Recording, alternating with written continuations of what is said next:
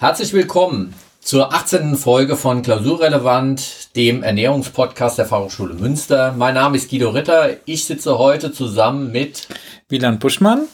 Ähm, ich bin Ökotrophologe und arbeite als Qualitätsmanager in einer Kaffeerösterei hier in der Nähe. Genau, und ich bin Professor für Sensorik und Produktentwicklung. Zusammen machen wir diesen Podcast jetzt schon zum 18. Mal. Boah. Ja, jetzt äh, etwas über ein Jahr sind wir jetzt zusammen äh, und haben uns für heute ein ganz besonderes Thema rausgesucht, äh, was äh, eigentlich dem widerspricht, was wir machen wollen, äh, nämlich genussvoll gemeinsam essen. Genau. Äh, wir werden uns heute mit dem Thema Fasten beschäftigen. Wir lassen genussvoll weg. Genussvoll weg, ja. ja. Und zu mhm. Genuss gehört ja auch Begrenzung.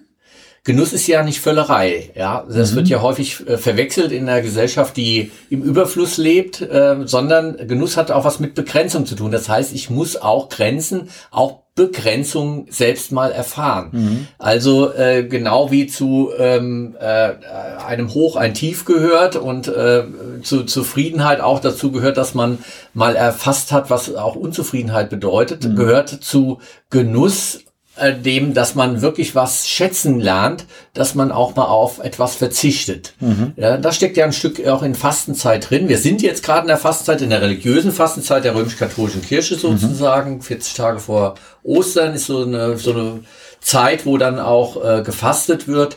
Ähm, was fällt dir denn jetzt so zum Thema Fasten als erstes ein?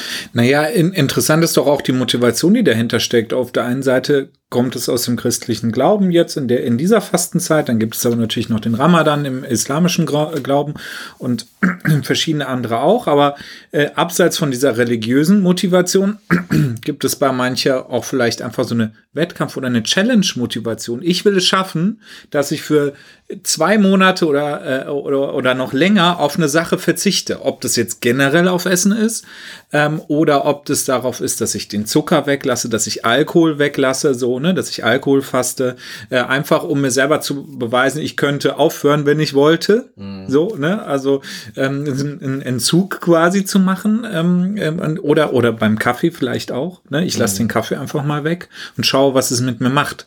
So, ne, also das hat ja auch vielleicht kann so einen Challenge-Charakter haben, funktioniert aber eigentlich auch nur, wenn man es im Kollektiv macht. Alleine sich die Challenge zu geben, dann kann man sich auch schnell betrügen. Ach ja, komm, schaffe ich eh nicht. Dann trinke ich halt den Kaffee oder den, den Wein. Doch, so, ne? Ich, ich halte es halt nicht durch. Ja. Ne? Aber wenn man im, in der Gruppe das macht, dann äh, kann man sich da ja gegenseitig motivieren und, äh, ähm, äh, äh, und das kann so einen, einen Spaßfaktor auch haben.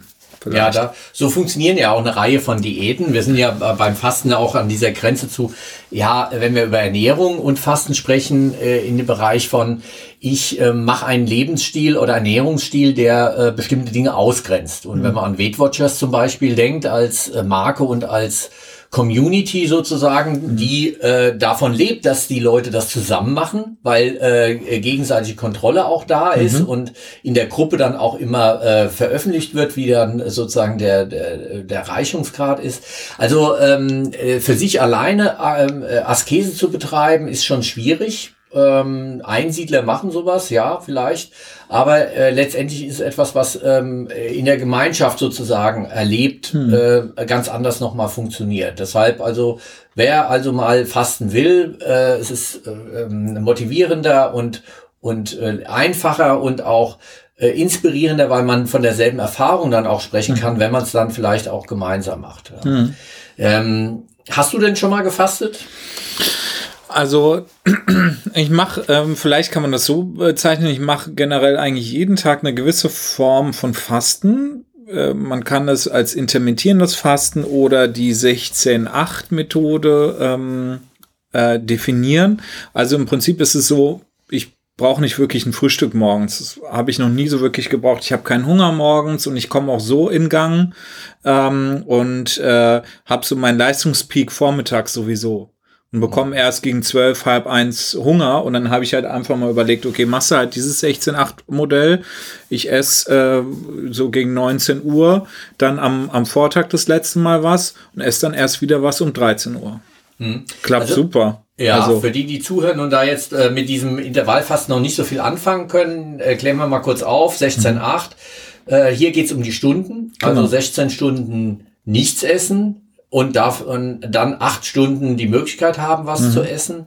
Äh, Eine andere äh, Form ist äh, dieses ähm, innerhalb von wenigen Tagen oder weniger Zeit sozusagen, dieses Abwechseln, den Körper sozusagen herausfordern, Mhm. ist dieses äh, äh, 5, 5 zu 2 System, Mhm. ja, äh, wo es also darum geht, tageweise, also fünf Tage ganz normal essen und dann zwei Tage ähm, tatsächlich auf äh, das fast alles an Essbaren auch verzichten. Ja, schön weiter trinken, weil mit Trinken können wir nicht so lange ähm, haushalten und, und uns einschränken, aber mit äh, dem, ähm, dass wir auf Essen verzichten, das geht relativ lange. Ja. Ja, also wir sind ja als Spezies Mensch auch äh, Hungerkünstler sozusagen. Mhm. Ja, wir können relativ lange auskommen ohne Ernährung. Ähm, was wurde ja so im Studium so gesagt? Wie lange kann man so ungefähr auskommen?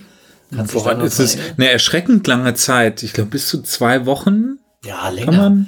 Ja, sogar länger. 30 Tage sind also für gesunde Menschen ähm, ohne weiteres möglich, äh, ohne Essen auch auszukommen, ähm, weil unser Stoffwechsel sich umschalten kann. Ja, das können nicht alle Spezies auf diesem Planeten. Wir können das ganz gut. Wir können also eine ganze Zeit auskommen, mussten es auch über die äh, Jahrtausende äh, unserer Entwicklungsgeschichte immer mal wieder, weil jetzt gerade auch eine Jahreszeit ist, wo ähm, die Samen und Früchte noch nicht verfügbar sind. Die Vorräte des Winters häufig schon aufgebraucht waren und jetzt so eine Zeit immer auch kam, wo ähm, man warten musste, bis sozusagen äh, die Natur wieder was äh, verfügbar gemacht hat. Also im normalen Ablauf unserer Evolutionsgeschichte gab es schon immer auch Zeiten, wo wir quasi nichts hatten zu essen. Äh, in allen Religionen, Weltanschauungen gibt es diese Einschränkungen auch, ähm, äh, philosophisch, dass man diesen Genuss sozusagen auch äh, erlebbar macht, indem man mal drauf verzichtet, ähm, auf äh, bestimmte Genussmittel, Alkohol, Tabak, ähm, ja, manche auf Sex oder auf, äh, auf äh, soziale Medien und äh, Smartphones. Smartphones, früher war es bei uns Kinder, Fernsehen, man hat mit Fernsehen gefastet. Ja, keine Ahnung. Ähm, aber dass man für eine gewisse Zeit das dann auch macht. Das ist äh, der Unterschied zum intermediären Fasten, also äh, wo nur äh, in bestimmten Blöcken sozusagen gefasst wird, gibt es das dauerhafte äh, sich enthalten von ähm, wo es dann verschiedene Gründe gibt, äh, auch äh, gesundheitliche Gründe. Ja. Äh, da vielleicht das auch zu machen. Buchinger war also äh, vor langer Zeit der Arzt, der das als erster ausprobiert hatte, sein Rheuma selbst damit heilen konnte, indem er Heilfasten gemacht hat, dieses sogenannte Heilfasten. Und ähm, äh, wo also heute auch nachgewiesenermaßen ähm, ähm, Rheuma und auch äh, bestimmte äh, Fettstoffwechselerkrankungen tatsächlich positiv beeinflusst werden können. Ja, also es gibt schon verschiedene Gründe, weshalb wir das auch machen äh, oder machen können. Und ich würde jedem, der also ähm, gesund ist, äh, auch tatsächlich empfehlen, äh, mal das Fasten auszuprobieren. Ich weiß nicht, ob das bei 16.8 schon passiert, dass du Stimmungswechsel hast. Nee. Nee, ich würde sagen, 16.8 ist das absolute Einsteigermodell in diese, Ja. ich lasse mal eine Mahlzeit weg. Und wenn man dann diese 16 Stunden schon mal mit 8 Stunden Schlaf äh, die Hälfte schon mal da wegkriegt, ne, ist es ja auch äh, recht komfortabel, sage ich jetzt Ja. mal. Ne? Und ähm, ich glaube, diese 2-5 oder 5-2-Methode ist dann schon nochmal eine andere Nummer, weil man dann zwei Tage am Stück mal dem Körper diese Pause gönnt. Ja. Und diese Pause gönnen heißt ja wirklich, man ver verbraucht ja auch eine ganze Menge Kalorien nur allein fürs Verdauen, ja, und, und für, für das da aufzuwenden. Ähm, manche nutzen es auch, um ähm, auch abzunehmen und und und äh, da ist äh, immer die Problematik bei diesen Diäten und bei der Abnehmen-Geschichte, dass das nicht dauerhaft ist. Und hier haben wir, wie du schon sagst, mit dem äh, intermediären Fasten äh, für eine gewisse Zeit und dann wieder normal zu leben, die Chance als Einsteigerin, Einsteiger tatsächlich äh, dauerhaft auch eine, eine Veränderung äh, zu erreichen. Das ist aber immer gekoppelt auch mit Bewegung. Ja, also Ernährung ist das eine, Bewegung ist das andere und das dritte ist so häufig so Sachen wie ja so Resonanz spüren und Achtsamkeit und wirklich das Verhalten auch ändern. Also langfristige sozusagen ähm, Veränderungen auch äh, äh, zu betreiben, damit man auch einen Effekt über einen längeren Zeitraum hat. Weil unser Körper hat eine große Trägheit, indem wir äh, auf Ernährung reagiert. Gott sei mhm. Dank. Ja, also wer mal zwei, drei Tage hungert, der verhungert nicht gleich. Und wer mal an einem Tag eine ganze Tafel Schokolade isst, der wird nicht sofort übergewichtig. Ja, also wir haben schon äh, ein, ein Trägheitssystem, Gott sei Dank bei uns, mhm. was uns ähm, mit dem auskommen lässt, äh, in der Regel eigentlich mit Hunger gut auskommen lässt, weil über die Evolutionsgeschichte in erster Linie war es ja eine, ähm, ja, eine Geschichte des Hungers. Also die letzten 30 Jahre des Überflusses in den Industrieländern ist eigentlich äh, von der Evolution nicht vorgesehen mhm. gewesen. Und jetzt, ähm, also, sondern es ging immer nur darum, wie kriege ich genug Energie in den Körper rein, mhm. was esse ich am nächsten Tag ähm, und habe ich denn genug an Vorräten und äh, was, was ist, wenn ich jetzt hungern muss. Mhm der Überfluss und auch das, was in Kochbüchern aus früheren Zeiten, im Mittelalter, das waren ja alles dann solche Kochbücher des Adels und so weiter. Mhm. Ja, also ähm, für, für das gemeine Volk gab es ja nicht so viel ähm, äh, Schriftliches, weil da gab es ja nichts zu essen. Ähm, also nur, wenn mal Festtag war oder so. Mhm. Aber weißt du, was ich mir damals oder auch immer mal wieder denke, wenn ich dieses 16.8-Modell da mache, ist, wenn man jetzt mal von den drei Hauptmahlzeiten am Tag ausgeht, was ja eigentlich auch fast ein veraltetes Modell ist, dieses äh, morgens wie ein König, äh, mittags wie ein äh, na, wie ein Ritter oder und abends wie ein Bettler zu Ritter, essen. Yeah, ja. So, ne? Okay. Genau. ja, und, und da ist, fällt ja zum Beispiel bei mir der König komplett raus. Ja. und äh, aber allein wenn man mal überlegen würde, was einem das an Geld spart, wenn man ein Jahr lang auf komplett eine Mahlzeit verzichtet. Ist schon enorm, wenn man sich mal so äh, für sich selber so eine Rechnung aufmacht, ist schon, schon sehr interessant. Ja, wenn man nicht auf der anderen Seite, das passiert natürlich auch, wenn man dann Schmacht kriegt, also wirklich mhm. einen Hungerass, also im Sport ist das katastrophal, ja, vielleicht erinnerst du dich noch an Jan Ulrich, der, der mal in den Alpen irgendwann so einen Hungerast bekommen hat, mhm. also nicht permanent gegessen hat während der Tour de France mhm. und dann also wirklich bei so einem Anstieg komplett in, äh, zusammengebrochen ist, mhm. in Anführungsstrichen. Und jeder kennt das, dass er also wirklich einen Hunger übergeht und dann aber plötzlich dann mit, mit Wucht sozusagen ähm, auch psychisch, da ist man dann gereizt und, mhm. und, und sonst irgendwie. Also ähm, äh, wenn man das übergeht, dann kann die Gefahr natürlich sein, dass man umso mehr isst, also mhm. rein schlingt und dann sogar noch mehr Kalorien aufnimmt, äh, als wenn man es also verteilen würde. Mhm. Das ist ein bisschen die Gefahr bei diesem, auch bei diesem 16-8-System, mhm. das ja nicht nur auf das Frühstück äh, mhm. ausfallen bezogen ist, sondern manche lassen halt das Abendessen ausfallen, mhm. weil es äh, besser zum Rhythmus passt. Bei dir ist es eher das Frühstück. Ja. Äh, und äh, nicht ohne weiteres heißt ja im Englischen Frühstück Breakfast, also mhm. Fastenbrechen, mhm. ja, weil man über die Nacht nichts gegessen hat. Ja, okay. Ja. Aber weißt du, was mir nämlich auch so als Erfahrungsbericht von mir, was man da sagen kann, ist halt nach so einem äh, Frühstück weglassen Moment, man hat halt und man ist schon äh, ähm, mehr drauf getriggert auf diese einfachen auf schnelle Kohlenhydrate. Mhm. Ne? Das ist so, als weil der Körper halt eine gewisse kurze Pause zumindest in diesem Modell hatte, will er jetzt schnell wieder was zum, zum ersten Mal satt essen. Ne? Und ähm, da ist es dann, und ich glaube, da erfordert es auch viel Willenskraft zu sagen, nee, du kriegst jetzt erstmal nur Gemüse und Ballaststoffe beispielsweise, ne? Und ein mhm. bisschen Proteine, anstatt direkt ein Stück Torte zum Mittag. Mhm. So, ne? Äh, irgendwie, weil, weil ich denke, ich brauche das jetzt, weil sonst ist ja dieser Effekt irgendwie auch sehr, sehr verwaschen, mhm. letztendlich. Aber man hat da Bock drauf. Man hat auch Bock vielleicht auch auf diese fleischlichen, röstigen Aromen irgendwie, die einem versprechen, schnell so sowas sowas herzhaftes und was richtiges zu essen. Ja klar, das Wasser Pause. läuft einem im Mund genau. zusammen. Ja, ja, also das ist auch das, was äh, was ich an Erfahrung gemacht habe.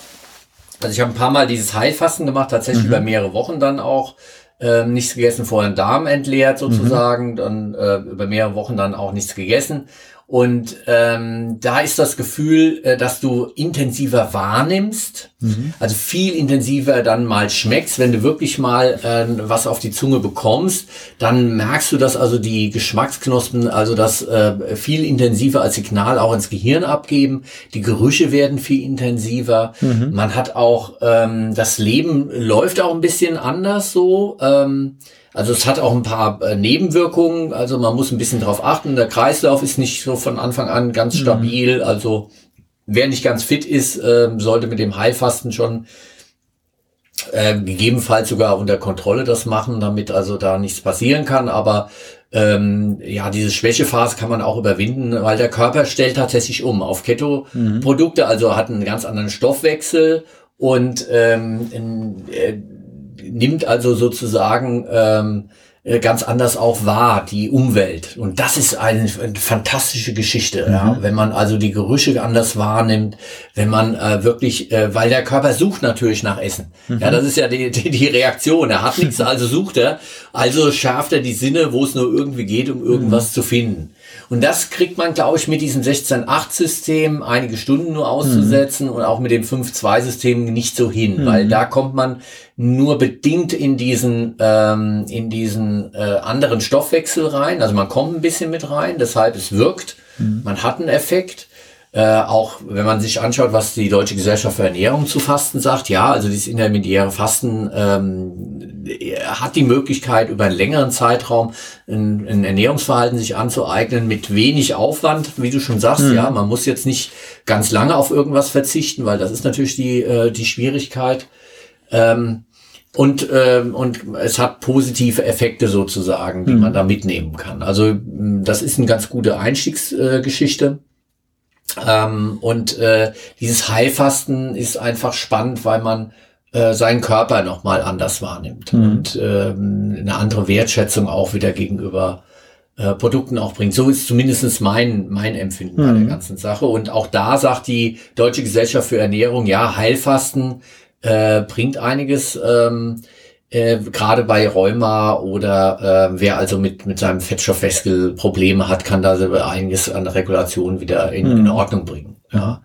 Ob's entschlackt, also das ist ja so ein anderes Wort, was mit, mit Fasten zusammenhängt, ja, Entschlacken des Körpers. Ähm, ich habe früher da ganz skeptisch drauf geguckt, weil ich dachte, also Schlacke habe ich noch nie gesehen. Ja. ja. Sagt auch unser lieber äh, Professor Joachim Gardemann auch immer, es gibt keine Schlacke im Körper. Die gibt, wir sind ja kein Vulkan. Der Vulkan hat eine Schlacke, aber der Körper doch nicht. Äh, ja, aber ähm, tatsächlich ist auf, auf Zellbasis ähm, passieren tatsächlich ähm, verstärkt ähm, Entgiftungsprozesse. Mhm die äh, diesen äh, diese Veränderungen auch bei äh, äh, Autoimmunkrankheiten wie Rheuma und so weiter auch äh, tatsächlich äh, äh, positiv unterstützen. Also mhm. da gibt es äh, zwar keine richtige Schlacke, mhm. ja, da gebe ich Joachim recht, aber ähm, auf Mikroebene äh, wird äh, die Zelle anders getriggert und diese Veränderung im Stoffwechsel bewirkt eine höhere Entgiftungsrate. Mhm. Deshalb würde ich also eine äh, einem Heilfasten aus, äh, als medizinisches Fasten sozusagen als Therapie, das auch schon lange Tradition hat äh, und, und, und schon über Jahrtausende auch schon immer mal ähm, genutzt wird. Heute weiß man also, äh, tatsächlich, dass es da äh, klare Effekte gibt, die äh, mit Shooting nachgewiesen mhm. sind. Es gibt Richtlinien für Heilfasten, die präventiv für Gesunde, aber auch für Kranke dann eingesetzt werden können. Ganz neu, zwei, also was heißt ganz neu, 2013 äh, sind die festgelegt worden. Also da kann man sich orientieren danach und äh, das würde ich also jedem mal auch empfehlen. Mhm. Ja. Ähm, eine andere Geschichte, die mit, äh, mit Fasten, wo ich äh, jetzt drüber gestolpert bin, ist das Thema ähm, gerade im Bereich von äh, Chemotherapie und Krebs. Mhm. Und äh, die Idee sozusagen, äh, ich entziehe dem Krebs die Energie, der wird ausgehungert, in Anführungsstrichen, wenn ich ähm, gleichzeitig also einen Fasten mache. Mhm. Was komplett dem entgegensteht, was man früher gesagt hat. Früher hat man gesagt, also die Leute verhungern ja quasi. Das sieht man denen ja auch an, wenn mhm. sie Krebs bekommen, dass also bei vielen Krebsarten also dann die, ähm, die Aufnahme der Nährstoffe nicht mehr optimal mhm. läuft und äh, dass man da äh, hochkalorisch oder heute sagt man auch hochproteinhaltig dann in die, in die Ernährung reingeht, damit die einfach Muskelmasse erhalten, damit mhm. die, ähm, auch wenn dann irgendwelche ähm, Operationen noch anstehen oder auch Chemotherapien, das einfach gut über, überstehen, diese, diesen zusätzlichen mhm. Stress. Das ist das also die eine Schiene, die andere sagen, ähm, nein, also die müssten sogar fasten, äh, den, um einfach dem Krebs die Energie zu entziehen. Mhm. Da ähm, wenn man da auf die beiden Schulen drauf guckt, äh, für dieses Fasten spricht während der äh, Krebserkrankungen noch nichts, weil im Zweifelsfall der äh, Patient selbst verhungert, bevor der Krebs hm. verhungert. Ja, ja also das ist äh, leider ein, ein, ähm, der, der Effekt, der auch eintreten kann und deshalb kann man das heute äh, noch nicht äh, medizinisch empfehlen. Mhm. Zumindest ist die Deutsche Gesellschaft für Ernährungsmedizin, die also hier Richtlinien auch ähm, äh, neuerdings dazu ähm, empfohlen hat. Mhm. Ja, das ist also das, was äh, ich so im Moment ähm, zum Thema Fasten auch so mitbekomme. Das allererste Mal, dass ich hm, äh, von, von den Wissenschaften mit Fasten zu tun hat, war äh, das Thema, dass Ansel Kies, der erste Hungerwissenschaftler, mhm. ähm, wo vielleicht auch Joachim Gardemann schon berichtet hat bei dir in der Vorlesung. Das Ansel Kies ist äh, ähm, ein, ein Ernährungswissenschaftler, der in, in den 1930er Jahren, 1940er Jahren als dann auch der Zweite Weltkrieg war, von der ähm, amerikanischen Regierung beauftragt worden ist. Ähm, man wissen gar nicht, wie Hunger funktioniert. Mhm. Äh, es gibt ganz viele Menschen in diesem Weltkrieg, die mit Hunger zu tun haben. Wir müssen als amerikanische Regierung, wenn wir die Soldaten nach Europa schicken, wissen, wie äh, man da, auf was für Menschen mhm. man da trifft und wie man damit umgeht. Und der hat das große Minnesota äh, Starvation Projekt äh, durchgeführt daraufhin, mhm. hat also ein, Olymp ein, ein Fußballstadion, ein Footballstadion gemietet, da ähm, einige hundert Freiwillige reingeschickt, äh, einen Schlüssel abgezogen, weggeworfen, mal geguckt, was passiert. Aha. Ja, so übertrieben gesagt. Also der hat die auf niedrigkalorische Kost gesetzt, ja, ja. 800 Kilokalorien und hat einfach mal ähm, die physischen und psychischen Effekte äh, ist als erster beschrieben. Mhm. Ja, was passiert, wenn ich Hunger leide? Wie verändert das äh, den Körper? Wie verändert das auch das Essverhalten? Er war auch der Erste, der die, den Jojo-Effekt gesehen hat, weil alle mhm. Probanden, die an daran teilgenommen haben, nachher übergewichtig geworden sind. Ach ja. Mhm. Ja, im Nachgang hat man das dann gesehen. Einige also auch so Ticks entwickelt haben, indem sie immer den Teller abgeleckt haben, so, mhm. das auch nicht äh, aufhören konnten, nachdem das äh, Projekt abgeschlossen ja. war. Und auch dieses, dieser Stress, der da auftritt, dass man also gereizt wird und, und aggressiv wird, wenn einem das Essen entzogen mhm. wird. Was du heute im Dschungelcamp, wenn da keine Sterne gesammelt werden, ja. Mhm. Sehr schön dann als, als gruppendynamischen Prozess dann sehen kann. Mhm. Ist also hochinteressant da zu beobachten. So war das also damals anscheinend wohl auch, ja. Mhm. Und Ese Kies ist 100 Jahre alt geworden, hat danach noch einige Studien gemacht, wie die Sieben-Länder-Studie äh, zum Thema, ähm, ja, äh, äh, mediterrane Kost und äh, wie gut die wohl wäre. Mhm. Ich sag das mal im Konjunktiv weil er tatsächlich mit seiner Studie, ähm, er hat 22 Länder untersucht, ja, hat aber nur sieben veröffentlicht, weil die anderen haben nicht ins Programm gepasst sozusagen. Ja, das okay. ist schon kritisch, ja. ja aber er mhm. hat es auf äh, die Titelseite des Time Magazines äh, gebracht ja. als erster und, und, hatte dann die Hypothese gehabt, dass also äh, gesättigte Fettsäuren zu einer höhen, erhöhten Herz-Kreislauf-Erkrankungsrate dann mhm. auch führen. Heute weiß man, dass das ein, einfach nur eine Beobachtungsstudie war. Er hat nicht interveniert, sondern nur mhm. beobachtet. Daraus kann man keinen kausalen Schluss ziehen. Also mhm. man kann nicht sagen, das äh, ist auch begründet so. Ja, anderes Beispiel, wenn man sich anschaut, wie viel äh, Störche äh, in Europa sind, an welchen Regionen und wie die Geburtenrate dort ist. Mhm. Wenig Störche, wenig Kinder, viel Störche, viel Kinder. du lachst schon. Wir sind uns, glaube ich, einig, ja, ja? ja. Also die Störche bringen nicht die Kinder. Ja, ja, ja? Trotzdem gibt es da eine sogenannte Korrelation. Das ist ein mhm. statistischer Begriff für dieses, diesen Zusammenhang. Den mhm. gibt's. Ja. Äh, der sagt aber nichts über den äh, über die Ursache äh, und den Grund sozusagen. Das ist also dann der kausale Zusammenhang. Den kannst man nicht beweisen. Und den hat er aber gemeint, beweisen zu können, mhm. was aber eigentlich äh, methodisch falsch ist. Ah, okay. Interessant, gell? Ja, ja, hat aber viele Preise nachher gekriegt, ist mhm. aufs Time Magazine gekommen ähm, und so weiter. Und, und das, das ist schwert ja bis heute nach die mediterrane Kost als die eigentlich die optimalste Ernährungsvariante. Äh, ja, was ne? ist denn mediterrane Kost? Hm. Was ist denn mediterrane Kost? Was Och, mir fällt ein Aubergine, Zucchini, Olivenöl, Feta-Käse. So, ja. Das ist das, was man so mit äh, im weitesten Sinne mit verbindet. Mhm. Er hat das aber, die mediterrane Kost, äh, so in den 50er Jahren untersucht. Mhm. Das war äh, in Süditalien hat er das gemacht. Mhm. Und äh, das war das Armenhaus Europas gewesen. Mhm. Die hatten kein Licht, die hatten keine Infrastruktur, die hatten auch nichts zu essen. Mhm. Was der untersucht hat, war sozusagen auch eine eine äh, Unterernährungskost, die damals mhm. diese mediterrane Kost aus. Sie hatten kaum was zu essen gehabt. Mhm. Ja, und deshalb haben die sich so ernährt. Und das hat mit der heutigen mediterranen Kost überhaupt nichts mehr zu tun. ja, das war vor allem mhm. wenig gewesen. Mhm. Und heute ähm, ist die, wenn man sich das Übergewicht in Europa anguckt, wo die meisten dicken Kinder sind, was würdest du schätzen? Wo sind die meisten dicken Kinder in Europa? Wo sind die meisten dicken Kinder? Oh, würde ich schon jetzt fast in Deutschland sagen. Nee, England. England sage ich. England. Aber ist ja nicht mehr Europa, also aber äh, England würde ich sagen. Ja, zumindest nicht mehr politisches Europa. Ja. Aber, aber äh, Tatsache ist, ähm, dass also die allerhöchsten Raten Spanien, Italien, Griechenland, Türkei Dort mhm. haben wir 30, 35 Prozent Übergewicht. Okay. Ja, und in Deutschland sind wir so bei 15, 16 Prozent. Mhm. In, äh, in England sind wir so bei 20 Prozent. Mhm. Äh, jeden, es gibt so ein Nord-Süd-Gefälle. Je mhm. weiter nach Norden kommen, so weniger übergewichtige ähm, Jugendliche äh, und, und Kinder haben wir.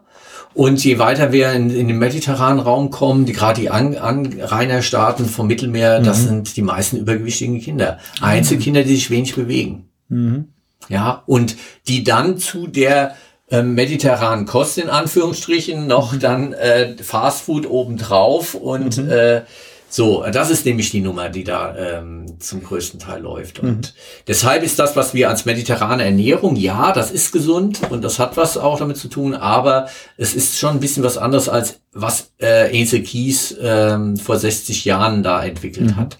Er selbst ist 100 Jahre alt geworden, hat die letzten Jahre in, in Süditalien gelebt, in der Nähe von Neapel, Pioppi heißt das mhm. äh, Ort. Da gibt's auch ein kleines äh, Museum für Mediterrane. Wenn wir wieder reisen können, müssen wir dahin. Also mhm. mediterrane äh, Ernährung, die, ihm zu ehren und so weiter. Also er hat schon einige Verdienste, aber es war methodisch nicht ganz korrekt, was mhm. er gemacht hat. Hatte aber Glück gehabt sozusagen, dass doch einige seiner Hypothesen auch, auch gestimmt haben. Und er war der erste Hungerforscher ähm, äh, gewesen, der das wirklich wissenschaftlich auch untersucht hatte. Mhm. Und äh, seine Originalveröffentlichung haben wir bei unserer Bibliothek noch stehen. Also ah, ja. cool. Das ist also echt äh, toll zu lesen. Auch der Schreibstil, den er hatte, war war oder ist einfach toll gewesen und so. Mhm. Und ähm, ja, kann man viel von ableiten, was also äh, bis heute was was Hungereffekte und so weiter auch angeht. Mhm. Das ist mir noch eingefallen, als ich ähm, äh, mich da so ein bisschen drauf vorbereitet habe und überlegt habe, was das alles so mit Hunger und so weiter zu tun hat. Und ähm, ja, aber ich, ich finde auch, also so aus dem persönlichen Umfeld ähm, mit meiner jetzt Frau, ähm, war, hatten wir damals, wir haben schon zusammen gewohnt und sie hatte Heilfasten gemacht und ich nicht. Mhm. Und es ist grausam. Das ist grausam, wenn man zusammen ist und der eine isst gar nichts und vorher hat man viel Genussmomente gehabt und hat zusammen gekocht, so, ne? Und ich habe mich dann irgendwie immer schlecht gefühlt, ja. ihr was vorzuessen. Und auch diese gemeinsame Zeit in diesem Bereich hat komplett gefehlt, weil wir uns da dann auch abgegrenzt haben. Und das hat mir auch gezeigt, dass es durchaus echt ein sehr hoch soziales, sozial motiviertes äh, ähm, ähm, äh, Element hat, äh, dieses Fasten. Weil, wenn, also wenn sie es nochmal machen wollen würde, dann würde ich mitmachen, glaube ich. Ja, Weil es ist einfacher dann. Und, absolut, ja? absolut. Auch bei, äh, bei den Einschränkungen bei der Ernährung. Ja, wenn man mhm. eine bestimmte Diät oder einen bestimmten Ernährungsstil pflegen will, dann ist es natürlich sinnvoll und gut, wenn die ganze Familie mitmacht. Ja, ja wenn ich also umsteige und mache vegetarisch oder vegan, dann ist es unglaublich schwer, das alleine durchzuziehen. Mhm. Wenn aber die ganze Familie mitzieht, ja, oder die Partnerin oder ja. der Partner dann mit dabei ist zumindestens ähm, dann ist das, äh, äh, dann ist das eine ganz andere äh, Möglichkeit, wirklich das auch langfristig dann äh, zu machen. Mhm. Äh, man kann sich darüber austauschen. Es gibt ja auch, Ernährung hat ja auch immer was ähm, Kommunikatives, ähm, dass man drüber redet und dass man Rezepte auch austauscht oder sich dann und so weiter. Auch beim Fasten, dass man, hm. ich weiß noch früher, äh, als wir das gemacht haben, das war sehr äh, äh, kirchlich äh, geprägt, dass wir das gemacht haben. Mhm. Ähm, und wir haben es immer einmal ähm, die Woche morgens getroffen gehabt äh, und haben dann äh, zusammen Tee getrunken. Mhm. Dass, äh, um äh, alle, die gefastet haben, dass man dann äh, morgens sich getroffen hat und hat dann eine Tasse Tee dann irgendwie getrunken, so den Morgen zu beginnen, den Tag zu beginnen und sich auch so gegenseitig zu bestärken, dass das natürlich eine mhm. harte Nummer ist, aber dass man es durchhält, ja. Mhm. Also wie du schon am Anfang gesagt hast, ist es wichtig, dass das einfach äh, äh, äh, eingebunden ist, ja, dass man das gemeinsam auch macht. Ja, aber nicht so ganz einfach, dieses auch so zu halten. Und man sieht es ja auch an diesen ganzen fasten Ausnahmen, die auch ähm, im religiösen Bereich es gibt, ja, mhm. dass man also ähm, in Bayern das äh, Fastenbier, also dass das Bier nicht dazu gehört äh, ähm, mhm. und dass man also Bier trinken darf, äh, sozusagen, oder äh, dass äh, bestimmte äh, Tiere, auf die man verzichten sollte, ähm, dann ausgenommen sind. Also man hat dann gesagt, alles was im Wasser ist, äh, und Fisch ist und so weiter, kann man dann essen äh, bei bestimmten äh, Fastenzeremonien und so weiter. Das ist dann erlaubt, ja. Mhm. Und dann haben dann also Sachen wie Schwäne mit dazugehört, dürfte man dann auch essen, weil und Biber, mhm. ja. Äh, weil die ja Wassertiere sind ja. sozusagen, ja. Und da fällt mir jetzt auch, das wollte ich immer erzählen eigentlich in dieser Folge, Herrgottsbescheißerle. Ja. Ja? Schön, die, schöne Ding. Die Maultaschen übersetzt im Schwäbischen. Herrgottspscheiserle hat man da, haben die Mönche damals entwickelt, damit der liebe Gott nicht sehen kann, dass sie äh, Fleisch essen. Und die wurden dann einfach eben in eine Teigtasche klein gemacht als Brät und dann mit Gewürzen und Gemüse in eine Teigtasche gesteckt. Versteckt, versteckt. ja. ja so nochmal den Nudelteig drüber und dann sieht's der liebe Gott nicht, ja. ja. Mhm. Also das gab's natürlich auch immer, dass es also so, so Kuriositäten gab, wo man versucht hat, diese Regeln so ein bisschen zu umgehen, um die Zeit mhm. einfach zu überleben, weil ähm, ja, äh, auf, auf, auf Ernährung zu verzichten, sich einzuschränken, ist eine äh, wir sind Allesesser, ist eine Nummer für sich, ja. Wir mhm. sind Allesesser und eigentlich können wir alles. Und wenn wir jetzt bewusst äh, sagen, nein, wir machen da nur eine Eingrenzung, dann ist das äh, gar nicht so einfach zu machen, weil wir sind Gewohnheitstiere und mhm. äh, Ernährung hat ganz viel mit Gewohnheit auch zu tun. Und auf Dinge und gerade auf Dinge, die man vielleicht gerne isst, dann auch äh, zu verzichten, mhm. ist, ähm, ist mit, äh, mit, mit Anstrengung, mit enormer Anstrengung auch verbunden. Und wer also ähm, äh, einfach aus ja, gesundheitlichen Gründen oder aus ethischen Gründen, weil er sagt, also ich will keine Tiere mehr essen, ja, äh, da wirklich drauf verzichten will äh, und das dauerhaft und lange, der muss also sein Verhalten auch ändern. Mhm. Und ähm, da sind wir wieder bei dem Thema, wo, wo wir das letzte Mal waren, Fleischersatzprodukte. Mhm. Ja, wir können dieses Verhalten natürlich äh, helfen zu verändern, indem wir Produkte auch vielleicht anbieten, die ähm, als Ersatzprodukte zumindestens für eine Zeit, also uns ähm, helfen, den Geschmack noch zu mhm. bewahren sozusagen, also die Gewohnheit nicht ganz umstellen zu müssen, aber doch ähm, dann davon wegzukommen. Ja. Mhm. Da haben wir übrigens noch ein paar Rückmeldungen gekriegt. Oh ja. Mhm. Ja, nachdem wir also heute ein bisschen anders eingestiegen sind in die Folge, ja. würde ich doch noch mal über unsere Rückmeldungen und äh, das, was passiert ist, so noch mal einen kurzen Schwenk machen wollen. Ähm, einmal haben wir eine Rückmeldung bekommen von Tanja. Mhm. Ja, also die fand ich ja, fand ich ja ähm, charmant sozusagen. Mhm. Also äh, eine Kommunikationswissenschaftlerin, die mit Ernährung sonst nicht viel zu tun hat jetzt in, beruflich, mhm. aber sich für unseren Podcast interessiert ja, und hier aus Münster kommt und den äh, Lupinenbratling, diesen Patty ähm, mhm. probiert hat und ähm, uns eine, eine sehr schöne Beschreibung dessen, äh, dass er doch sehr lecker ist, eine ganz andere Art von Produkt ist und auch nicht vergleichbar ist, mhm. also gar kein richtiger Fleischersatz ist, sondern in diese Richtung neues Produkt mhm. geht, was einfach lecker ist, weil es ähm, so eine würzige, nach ähm, Erbseneintopf schmeckende ähm, Note hat, die mhm. einfach appetitanregend ist und unglaublich sättigend und so weiter. Mhm. Und das war eigentlich auch so das Ziel von dieser Produktentwicklung ja. gewesen. Das fand ich noch ganz ganz nett, äh, dass mhm. sie sich also gemerkt, äh, gemeldet hat und uns da nochmal eine Rückmeldung drauf cool. gegeben hat. Mhm. Die wollte auch noch ein bisschen die, die Rezeptur. Wir müssen mal gucken, mhm. wann wir die ähm, auch äh, veröffentlichen können. Da muss ich nochmal mit dem Projektauftraggeber sprechen. Mhm. Ähm, aber da, äh, das ist äh, mit relativ einfachen Dingen dann auch zu machen. So. Ja, und dann hat Daniel noch geschrieben, jetzt zum wiederholten Male sozusagen einer unserer äh, treuen äh, Hörer, der ähm, äh, über dieses neue Produkt Redefine Meat mhm. äh, geschrieben hat, also äh, oder und den Link weitergegeben hat, äh, der jetzt gerade veröffentlicht worden ist. Also es sind ja eine ganze Reihe von Unternehmen jetzt äh, drauf und dran, aus dem Labor auch ähm, Produkte zu entwickeln, die Fleisch ersetzen mhm. können, ja, auf, auf tierischen Zellen. Ja, wo die Frage ist, ist das denn dann vegetarisch-vegan, was mhm. wir da haben? Fragezeichen. Können wir auch mal drüber mhm. nachdenken. Aber äh, da gibt's jetzt also eine neue Entwicklung, dass also spezielle 3D-Drucker uns sozusagen das Steak ähm, drucken und ähm, in Israel gibt es eine ganze Reihe von diesen Startup-Unternehmen, die auch finanziell von ja, Google und äh, Bill Gates und so weiter massiv unterstützt werden. In Kalifornien gibt es eine ganze Reihe von Startups, die sich mhm. da äh, mit diesem Thema beschäftigen.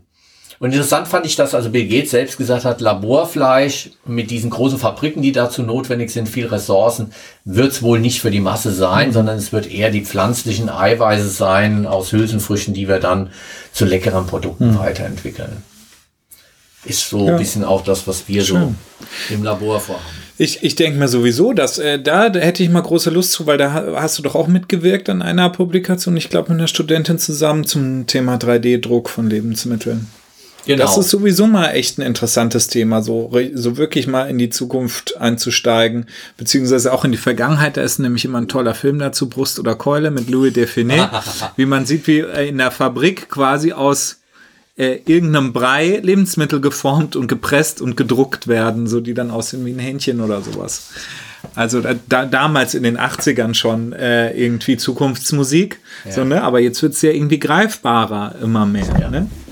Und das ist natürlich eine Frage, ob wir das auch äh, wollen oder ob das auch wirklich die, die Zukunft ist, dass ja. man also ein Produkt verflüssigt, dann durch einen Drucker drückt, sozusagen wie durch eine äh, Tintenstrahldrucker, da kommt unten die Suppe raus, die muss aber sofort fest werden wieder mhm. und die Form halten dann auch. Mhm. Äh, gar nicht so einfach. Das heißt, man muss mit auch Verdickungsmitteln, Zusatzstoffen arbeiten, die technologische Wirkung auch haben und dieses mhm. äh, Stabilisieren der Form dann auch äh, bewirken und so weiter. Wow, ich weiß noch nicht, ob das einfach die ähm, die Sache der Zukunft auch ist. Da wäre ich mhm. also auch etwas, etwas kritisch. Ein anderes Projekt, wo wir auch äh, drin waren, war Ramadan gewesen, wo deine Frau auch mit. Äh, ja, Dramadan äh, auch hieß. Genau, ne? das hieß dann Dramadan. Ja. Also es war mhm. Ramadan war der, der Anlass gewesen, mhm. ja, Fastenzeit äh, im Islam. Mhm.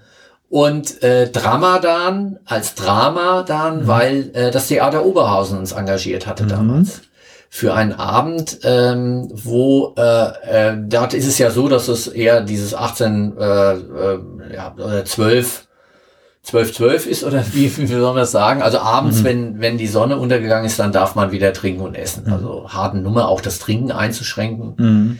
Naja, auf alle Fälle waren wir eingeladen gewesen, äh, das gemeinsame Brass, äh, äh Fastenbrechen, nicht Brastenfasten, sondern Fastenbrechen äh, äh, äh, im Theater Oberhausen mit einer ähm, sozusagen Infoveranstaltung, irgendeine kulturellen Veranstaltung mhm. dazu, wissenschaftlich-kulturellen Veranstaltung. Wir haben das dann über den roten Tisch, also über dieses Projekt des gemeinsamen Erlebens von, äh, äh, von Lebensmitteln und von Ernährung und von Mahlzeit äh, dann praktiziert. Das war vor zwei Jahren. Letztes Jahr ist dann schon mhm. ausgefallen wegen ähm, Corona, da waren mhm. wir auch noch mal eingeladen gewesen, da was zu machen, weil Fasten und Kultur und Genuss hatten wir jetzt, springen wir wieder auf den Anfang zurück, mhm.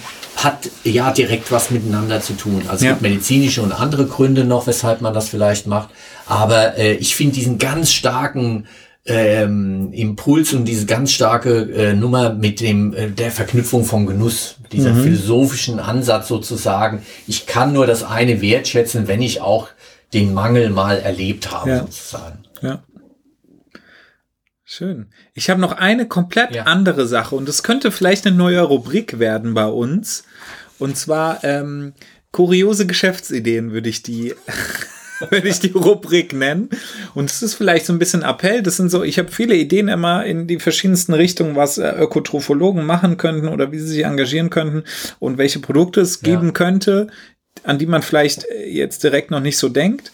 Ähm, und ich habe aber keine Zeit, die selber zu verfolgen. Deswegen will ich sie quasi der unserer Zuhörerschaft äh, äh, Pfeil bieten, wer denn Lust hat, da mal weiterzudenken. Und zwar ist meine Idee ein App-Spiel, das wir Ballerstoffe nennen. Und es ist ein Ballerspiel.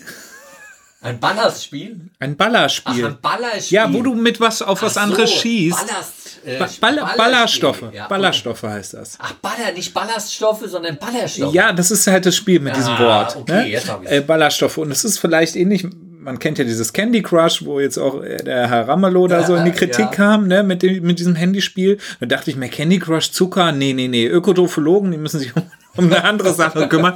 Deswegen halt Ballaststoffe und das Spiel könnte zum Beispiel so aufgebaut sein, du äh, steuerst einen Mund, ja. Ne, von einer Person ja. und die kannst du auf deinem Bildschirm na, von links nach rechts immer hin und her steuern. Und es wird quasi auf dich äh, werden äh, Gemüse Produkte geschossen. Also ja. Möhren, Brokkoli, äh, Blumenkohl, so äh, Äpfel, kann auch Obst dabei sein. So, und du musst jetzt nur die Sachen fangen, die Ballaststoffe enthalten, die dann gut für dich und deinen Darm, für deine Darmgesundheit sind. Und ab und an kommt aber auch ein Zuckerwürfel reingeflogen oder ein Stück Fleisch ja, und, und ja, sowas alles, ne? oder ein tierisches Produkt. Und den musst du ausweichen und die werden aber immer schneller. Ja, Und du musst diesen Mund immer hin und her steuern, dass du nur die Gemüse- und Obstsachen, die dir da gut tun, und dann hast du zum Beispiel keine Lebensanzeige wie bei normalen Spielen oder sowas, sondern so irgendwie Darmgesundheitsanzeige. Ne? Und je mehr äh, du tierische Produkte äh, auf, aufnimmst äh, aus Versehen, desto mehr schwindet die. Äh, so, ne? Und wenn die irgendwie ganz im Negativen ist, dann äh, ist das Spiel halt erstmal für den Moment vorbei. so, ne? Und das finde ich sogar eine App-Entwicklung, weil der Hintergrund da ist doch Ernährung Ernährungsaufklärung zu machen über diesen spielerischen, man sagt ja auch Gamification dazu von solchen ja. Inhalten, äh, für Kinder und Jugendliche so aufzubereiten. Ja. So, ne, die ja auch immer mehr an diesen mobilen Endgeräten sitzen, an äh, Tablets und äh, Handys. Und warum denn dann nicht das nutzen und sagen, ja, wir, ihr kriegt ein Spiel, das macht Spaß, ja. aber im Hintergrund steht, hey, kümmert euch mehr um Obst und Gemüse, die sind spannend und die ja. sind gut in diesem Spiel und auch für euch in eurem Leben. So, äh, ne? Spielt das denn überhaupt Kinder? Ich meine, dieses Candy Crush hat auch ja, jetzt äh, Ramelow gespielt. Ja, klar spielen das Kinder. Ja. Und auch noch jede Menge andere Sachen mehr, so, ne? Also der, das sind doch, äh, diese, diese ganz dumpfen Spiele machen doch hauptsächlich Erwachsene, oder? Sowohl als auch. Ja, sowohl als auch. Sowohl als auch. Aber deswegen die Idee, Connection, Ökotrophologe oder Ökotrophologin interessiert und ja. irgendein Programmierer das zusammen entwickeln, fände ich eine geile okay. Sache. Neue Rubrik. Ja. Kuriose Geschäftsideen. Kuriose Geschäftsideen rund um äh, gesunde Ernährung ja. äh, und Ernährungskultur. Und Thema. Ernährungsbildung. Und Ernährungsbildung, ja. Mhm. Ernährungsbildung, ganz wichtiges Thema, ja. Wenn ihr noch in, äh, in dieser Rubrik oder in, auch Ideen für andere Rubriken habt, äh, klausurrelevant, at fh-münster.de könnt ihr uns äh, gerne eure Ideen rüberschicken. Wir würden sie gerne dann mal diskutieren und mhm. äh, vielleicht mit euch auch weiterentwickeln. Mhm. Ja, was war sonst noch so gewesen? Jetzt haben wir mal die äh, Sache von hinten nach vorne aufgerollt.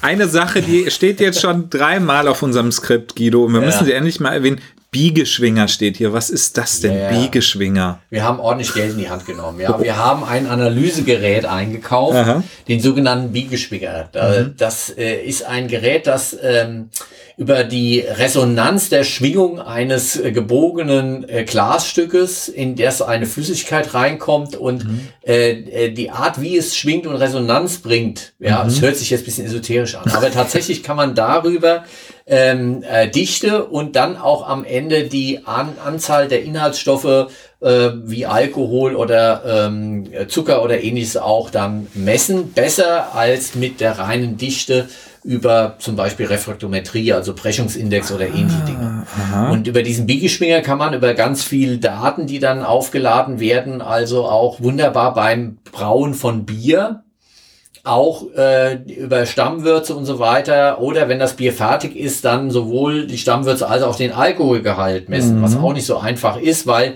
die Teilchen, wenn sie, wenn viele verschiedene Arten von Teilchen drin sind, die Dichte nicht mehr so ganz einfach äh, auf eine Inhaltsstoff zurückzuführen ist. Mhm. Und das, ähm, dieses Gerät, das hoch ausgetüftelt ist sozusagen, mhm. das haben wir jetzt für unsere Braukurse und Boah. alles, was wir jetzt mit Getränkeanalytik machen, mhm. angeschafft. Da kann man ganz viel mitmachen. Und äh, das ist sozusagen die neueste Errungenschaft, die wir jetzt bei uns im Labor Boah. haben. Abgefahren. Ja, das ist also echt abgefahren und ähm, das äh, wollte ich auch nochmal sagen. Das mhm. andere ist, das ist, das werden wir noch mal verlinken. Ich bin noch mal interviewt worden zum Thema Vanille Mhm. Und warum wir denn äh, so gerne Vanille mögen, ähm, auch ein tolles äh, Thema. Äh, was, was, warum ist Vanille so weltweit sozusagen ähm, äh, so, äh, so populär geworden mhm. und äh, in allen Kulturen auch äh, akzeptiert und gemocht und, und so weiter. Mhm. Äh, ein eigenes Thema. Ähm, äh, und da gibt es ein sehr schönes Interview in der Wirtschaftswoche. Mhm. Ja, das ist jetzt relativ aktuell und ähm, warum wir so gerne Vanille mögen, werde ich also mal in die Shownotes mit verlinken, wer da Lust hat, noch ein bisschen mehr dazu zu hören. Ja, und dann wären wir schon soweit, ähm, ja. weil wir haben heute ja bewusst auf unsere Verkostung verzichtet. Verzichtet. Genau. Aus Fastengründen. Wir ja. fasten heute mit unserer Verkostung genau. und wären nämlich dann schon ähm, auf dem Hinweis für die nächste Folge. Ja, und endlich, lieber Guido, kommen wir quasi zu deinem Kernthema, weil ihr müsst wissen, Guido Ritter heißt nicht umsonst hier am Fachbereich der Insektenprof. den Ruf habe ich schon weg. Ja, den Ruf hast du schon weg.